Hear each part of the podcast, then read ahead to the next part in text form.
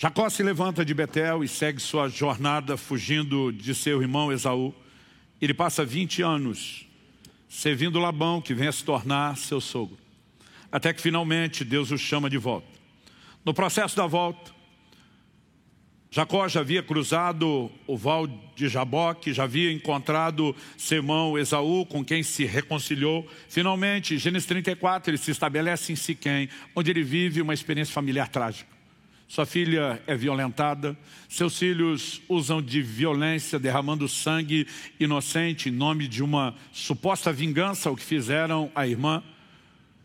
Jacó está desesperado, agora os cananeus vão se unir, nós somos um grupo pequeno, eles vão acabar conosco. Ele está vendo a possibilidade do seu fim. Ele está vivendo um momento péssimo na família. É nessa hora que nós temos a segunda revelação de El Betel, o Deus de Betel. Gênesis capítulo 35, eu quero ler a partir do verso 1 até o verso 7, diz, Deus disse a Jacó, levante-se, vá para Betel e habite ali. Observe a frase, vá para Betel e habite ali. Deus está dizendo, nós temos que recomeçar. Até agora você não está fazendo nada direito. E nós vamos começar direito. Faça ali um altar ao Deus que lhe apareceu quando você fugia do seu irmão Isaú. Deus diz, nós vamos retomar lá onde nós paramos, em Betel. E você volta lá para fazer um altar. Então Jacó disse à sua família, a todos os que estavam com ele, joguem fora os deuses estranhos que há no meio de vocês. Purifiquem-se troquem de roupa. Antes de continuar, pensa comigo. O camarada com quem Deus tem uma aliança, por meio de quem Deus vai cumprir o seu propósito na terra.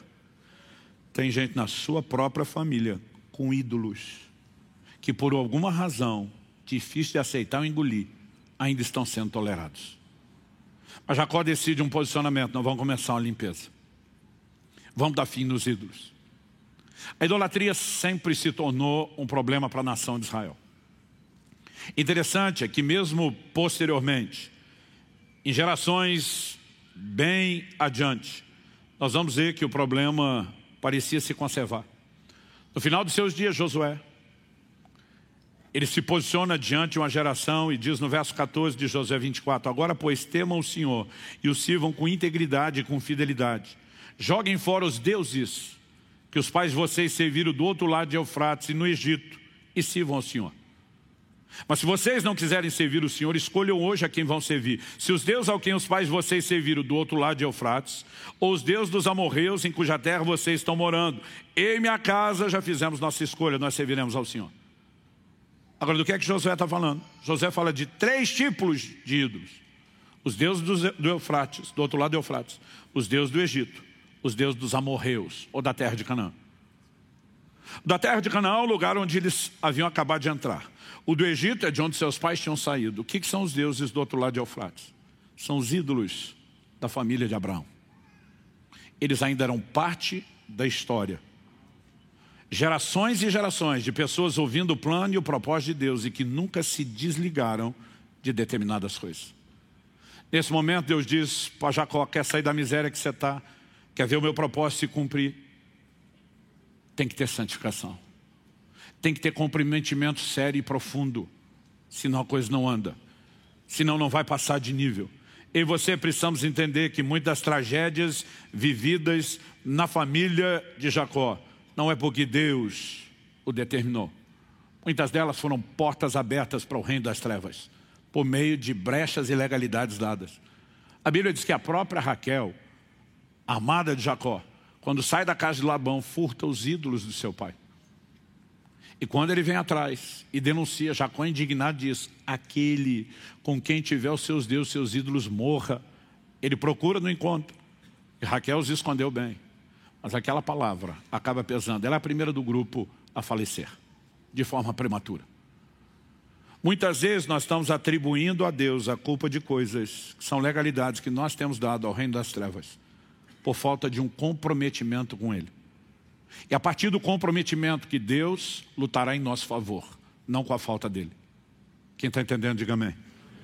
Então ele diz, joguem fora os deuses estranhos que é no meio de vocês, purifiquem-se, troquem de roupa. Verso 3, vamos nos preparar e ir para Betel. Farei ali um altar ao Deus que me respondeu no dia da minha angústia e me acompanhou no caminho por onde andei. Então deram a Jacó todos os deuses estranhos que tinham em mãos e as argolas que lhes pendiam das orelhas. E Jacó os escondeu debaixo do carvalho que está junto a Siquém. Quando eles partiram, o terror de Deus invadiu as cidades vizinhas e não perseguiram os filhos de Jacó. Assim Jacó chegou à luz chamada Betel, que fica na terra de Canaã. Ele e todo o povo que estava com ele. E edificou ali um altar. E aquele lugar deu o nome de El Betel. No hebraico significa Deus da casa de Deus. Porque ali Deus havia se revelado a ele quando ele estava fugindo do seu irmão. Eu falei a respeito dos ídolos, dei o pano de fundo histórico. Mas Jacó manda seus filhos se santificar de uma forma como aquela casa nunca havia sido, nunca havia experimentado. E se nós queremos passar para a próxima fase, para uma realidade mais profunda e completa do que é ser igreja. Não um lugar onde frequentamos, não uma mera comunidade onde participamos, mas a porta dos céus. Nós precisamos entender que santificação é inegociável. Abra sua Bíblia comigo em 2 carta de Paulo aos Coríntios, no capítulo 6. Segunda carta de Paulo aos Coríntios, capítulo 6. No verso 16, ele pergunta, que ligação há entre o santuário de Deus e os ídolos? Não faz o menor sentido você imaginar a ideia de santuário, casa de Deus, e tentar conectar isso com a presença de ídolos, de falsos deuses. Depois de perguntar isso, ele diz, porque nós somos santuário do Deus vivo. Como ele próprio disse, e agora vem citação de texto do Antigo Testamento, habitarei, andarei entre eles, serei o seu Deus, eles serão o meu povo. Por isso, e agora se tem uma conexão, que junto um raciocínio sendo construído, a conclusão a que se chega, por isso o Senhor diz, saiam do meio deles, separem-se deles, não toquem coisa impura e eu os receberei. Deus está dizendo, para viver a realidade da manifestação da minha presença, habitarei, andarei entre eles, serei o seu Deus. Vocês precisam de se separarem, de se purificarem, de se santificarem. Então ele diz, e eu os receberei. E ele segue afirmando, serei o pai de vocês, e vocês serão meus filhos e minhas filhas, diz o Senhor Todo-Poderoso. Mas na sequência, tem uma mudança de capítulo, mas não de raciocínio, porque a Bíblia não foi escrita em capítulos e versículos. Essa divisão é posterior. Aliás, a Bíblia só foi dividida em capítulos no ano 1200 da nossa era cristã. 300 anos depois, dividida em versículos, quando o Brasil já tinha sido descoberto. Essa divisão aconteceu posteriormente só para nos ajudar a achar. E a gente precisa parar com essa mania de mudou o capítulo, mudou o assunto. Tem divisões que foram muito mal feitas. Ele começa, portanto, de novo nós temos aqui um elo de ligação. Portanto, meus amados, tendo tais promessas. Quais promessas? a dos versículos 16, 17 18. 16, habitarei, andei, andarei entre eles, serei o seu Deus, eles serão meu povo. No 17, eu os receberei. No 18, eu serei o pai de vocês, vocês serão meus filhos e filhos. Tendo tais promessas, todas elas falando de comunhão, de intimidade, de poder desfrutar a presença dEle. Purifiquemo-nos de toda impureza, tanto da carne como do espírito, aperfeiçoando a nossa santidade no temor de Deus. E um de nós nega que quando você veio a Cristo, passou por uma santificação inicial. Ela é tudo que você precisávamos de jeito nenhum. Era só o pontapé inicial. A Bíblia fala de um aperfeiçoar na santidade.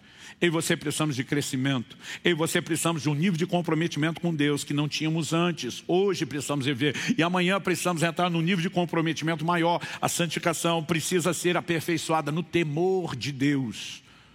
Quando Jacó entende a manifestação da presença de Deus em Betel, ele diz, quão temível é esse lugar. É impossível você ter consciência da presença de Deus sem que isso gere temor. Quando Isaías tem a revelação de Deus assentado no seu alto sublime trono, os serafins à volta proclamando santo, santo, santo é o Senhor dos exércitos e diz, ai de mim que vou perecendo. Quando eu e você começamos a ter consciência da presença, o que está errado em mim e você começa a aparecer. E eu e você precisamos entender quanto mais Deus aflora o que ainda não foi santificado, é porque Ele está nos chamando a um processo de santificação mais profundo. E aqui eu preciso fazer uma pausa no meio da mensagem e apelar. Se você não entender santificação, você não vai a lugar nenhum. A Bíblia diz, sem santificação ninguém verá o Senhor. Tem crente que está que nem Jacó, ele estava aqui, eu não sabia. Tem outros desfrutando, tem outros experimentando, ele não. E o que eu disse que eu vou apelar é o seguinte, não tem como você viver santificação sem entender a doutrina bíblica. Sem ser alimentado pela fé que só a Bíblia pode te promover para que você viva o que precisa ser vivido. Romanos 1,17 diz que a justiça de Deus se revela no evangelho de fé em fé. Não é fé só para conversão. Tudo que nós vamos experimentar, toda a santificação depende de fé. Como que eu e você temos fé? A Bíblia diz a fé vem por ouvir e ouvir a palavra de Cristo. Nós estamos anunciando dia 4 de outubro uma overdose de ensino sobre santificação. Mas tem crente olhando para isso, dizendo, eu não preciso. Digo, não precisa mesmo, nem da presença de Deus que você poderia ter se santificasse. Se isso não é importante para você, Deus não é importante para você. Porque a gente luta e corre atrás de um monte de coisa que alegadamente são importantes. E aquilo que deveria ser essencial, a gente não devota tempo. Um irmão falou para mim outro dia, eu já fiz 105 edições dessa conferência da Graça Transformadora. Falei outras oito vezes fora da minha conferência, um total de 113 vezes, a mesma coisa. Um irmão falou para mim quando eu passei de 50, que dó de você, pastor. Falei, dó de mim por quê? Você acha que é um castigo ficar repetindo as mesmas coisas? Falei, quando eu repito, minha informação não aumenta, mas a minha convicção fortalece. Eu falei, eu não sei se Deus mandou eu rodar esse Brasil todo por causa dos outros ou por causa de mim. Porque quanto mais eu bato na mesma tecla, esse negócio está me enlouquecendo, está me surtando, o nível de fé vai subindo, vai crescendo. Olhei para aquele cara e falei, dó de tu, que mal ouviu uma vez e acho que não precisa de mais nada. Eu quero ser honesto com você nessa manhã. Você quer ir longe em Deus, vai ter que mexer o corpinho, vai ter que entender os princípios, vai ter que corresponder com Ele. Senão você vai estar confinado a um lugar de mediocridade. Então a Bíblia diz, se nós queremos essas promessas, temos que nos purificar de toda impureza, tanto da carne como do espírito, aperfeiçoando a nossa santidade no temor do Senhor. Pastor, qual o resultado de aperfeiçoar a santidade? Depois que eles jogaram fora os deuses, depois que eles fizeram a limpa dentro de casa, o que é que Gênesis 35 nos diz que aconteceu? A Bíblia nos afirma de uma maneira muito clara ali no verso 5. A Bíblia diz, quando eles partiram, o terror de Deus invadiu as cidades vizinhas e não perseguiram os filhos de Jacó. Como é que o capítulo 34 termina? Termina com o penúltimo versículo 30, Jacó dizendo aos seus filhos, Simeão e Levi, que haviam matado os homens de Siquém, vocês me criaram um problema, me fizeram odioso entre os moradores dessa terra, entre os cananeus e os cerezeus. Como somos pouca gente, eles se reunirão contra mim, serei destruído, eu e minha casa. Capítulo anterior termina com Jacó debaixo do terror dos inimigos, assustado com eles. Mas depois da santificação, a Bíblia diz, não, agora o jogo mudou. O terror de Deus é que cai sobre os inimigos. Eles é que estão com medo de se meter com aquele povo santificado, porque é um Deus que os defende. Preste atenção, muitos de nós estamos vivendo no terror que o inimigo joga sobre nós e com as coisas que ele tem conseguido colocar dentro da nossa vida por falta de santificação. Mas quando nós passamos a viver o processo de santificação, o jogo muda. Deus é que vai tocar o terror no inimigo. Jesus diz, quer entender como funciona a minha casa, edificarei a minha igreja. As portas do inferno não prevalecerão. Não tem que ter medo do inferno. O inferno tem que ter medo da gente. A Bíblia diz que aquele que está em nós ainda é maior do que aquele que está no mundo. O crente que se aperfeiçoa na santidade, ele passa a viver não no terror do inimigo, ele passa a tocar o terror no inimigo. E sabe, os resultados é que o sobrenatural vem. E como diria o mineiro do interior, vem de com força. Deus está nos chamando a passar de face. Deus está nos chamando ao novo tempo. E a escolha se vamos corresponder ou não, pertence a cada um de nós. Eu particularmente tomei uma decisão. Anos atrás ouvi uma frase que é atribuída a Stephen Olford. E diz, a espera de um avivamento coletivo não deveria ser a desculpa para não viver um avivamento pessoal. Eu tenho dito para Deus, enquanto estou esperando o seu povo, eles estão demorando. Eu estou indo na frente eu vou viver primeiro. Mas honestamente, eu não gostaria de ser o cara que vive o avivamento pessoal e tem vocês como testemunho. Eu gostaria de viver isso com vocês. Agora, eu vou dizer com ou sem vocês, estou indo. Quem quiser, vem junto. Há um grito do coração de Deus. Nós estamos vivendo a estação profética. Eu creio que é tempo de passar de fase, de amadurecermos o conceito do que é ser igreja, de pararmos de brincar como se fosse meramente um clube de interesses e nós precisamos nos conectar a esse glorioso projeto que nos foi confiado. E só uma resposta para isso. Entramos no lugar da comunhão, da intimidade, por meio da santificação. Usamos a porta do céu para tomarmos os recursos e trazemos dos céus sobre a terra a manifestação da vontade de Deus, das leis de Deus, do governo de Deus, da autoridade de Deus sobre a nossa vida e sobre as pessoas que estão à nossa porta. E aí nós vamos ver Deus tocar o terror no inimigo, em vez da gente viver do terror do inimigo. A Bíblia diz, resistir ao diabo ele fugirá de vós. Enquanto nós podemos botar o diabo para correr, e como que isso acontece? Primeiro o texto diz, sujeitai-vos, portanto, a Deus. E resistir o diabo, ele fugirá de vós. E você só temos força para botar o inimigo para correr, quando nos sujeitamos a Deus. Agora, tem uns crentes que não estão sujeitando a Deus. Eles botaram o inimigo para correr de um outro jeito. O cão está correndo atrás deles e eles estão fugindo o tempo todo. Eu prefiro botá-lo para correr de nós, não atrás de nós. Você recebe essa palavra em nome de Jesus. Feche seus olhos por um instante, vamos orar. Eu creio que avivamento e reforma caminham juntos. Nós vemos isso na Bíblia e na história. Não há avivamento sem que haja ajuste, sem que haja alinhamento aos princípios de Deus. Em Atos, no capítulo 3, a partir do verso 19, Pedro chama as pessoas ao arrependimento, à conversão e diz para que venham os tempos de refrigério. Tempos de visitação de Deus só vem depois de arrependimento e ajuste. Mas ele não fala só dos tempos de refrigério.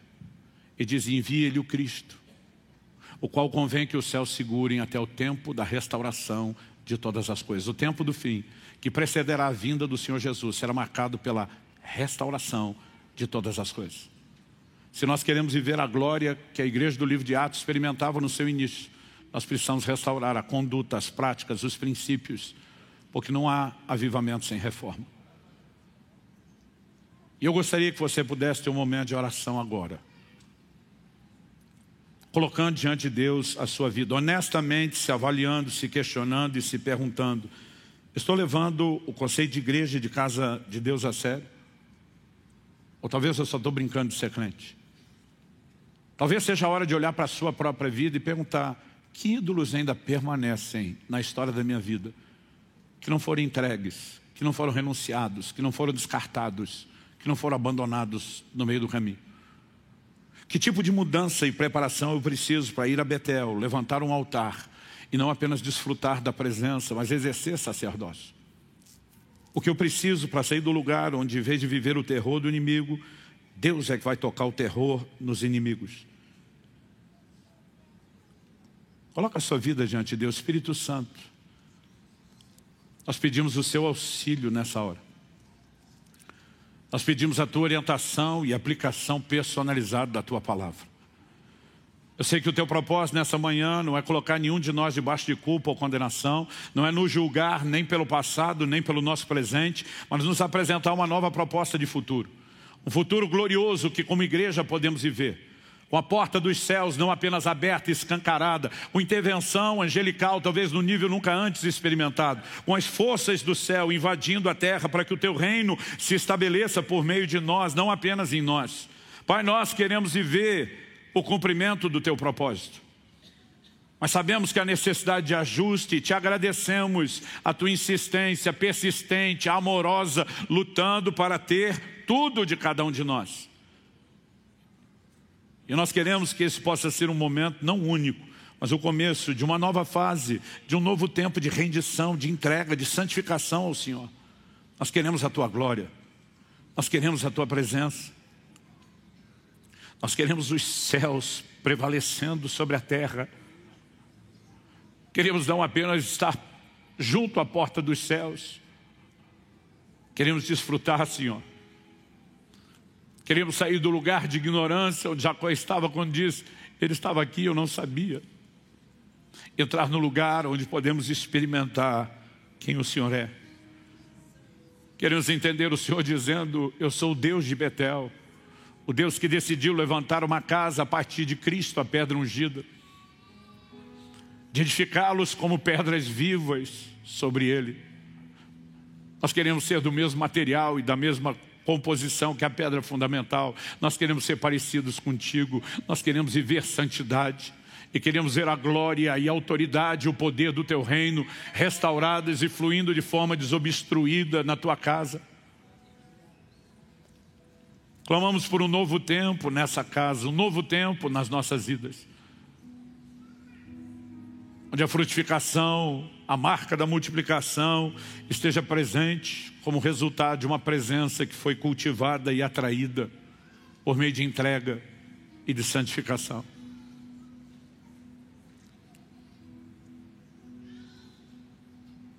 Coloca a sua vida diante de Deus.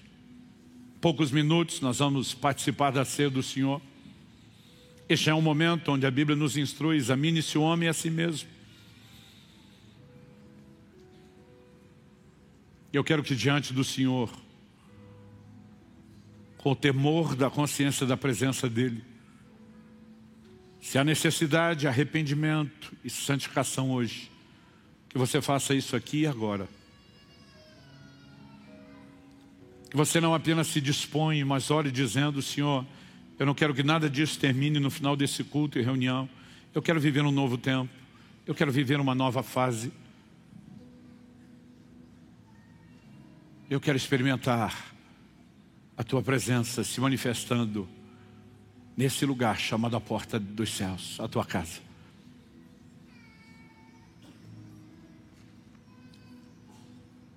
Sopra deste lugar sobre o coração de cada um dos meus irmãos e irmãs aqui, Senhor, bem como aqueles que nos acompanham pela internet. Nós oramos pelo Teu toque, pelo Teu agir sobrenatural. Nós oramos por um novo tempo, não só de entrega e rendição, mas de compreensão da expressão do poder do Teu reino. Queremos viver à altura do que o Senhor propôs como embaixadores que Te representam que expressam sua autoridade e o seu governo. Nós oramos em nome de Jesus. Em nome de Jesus.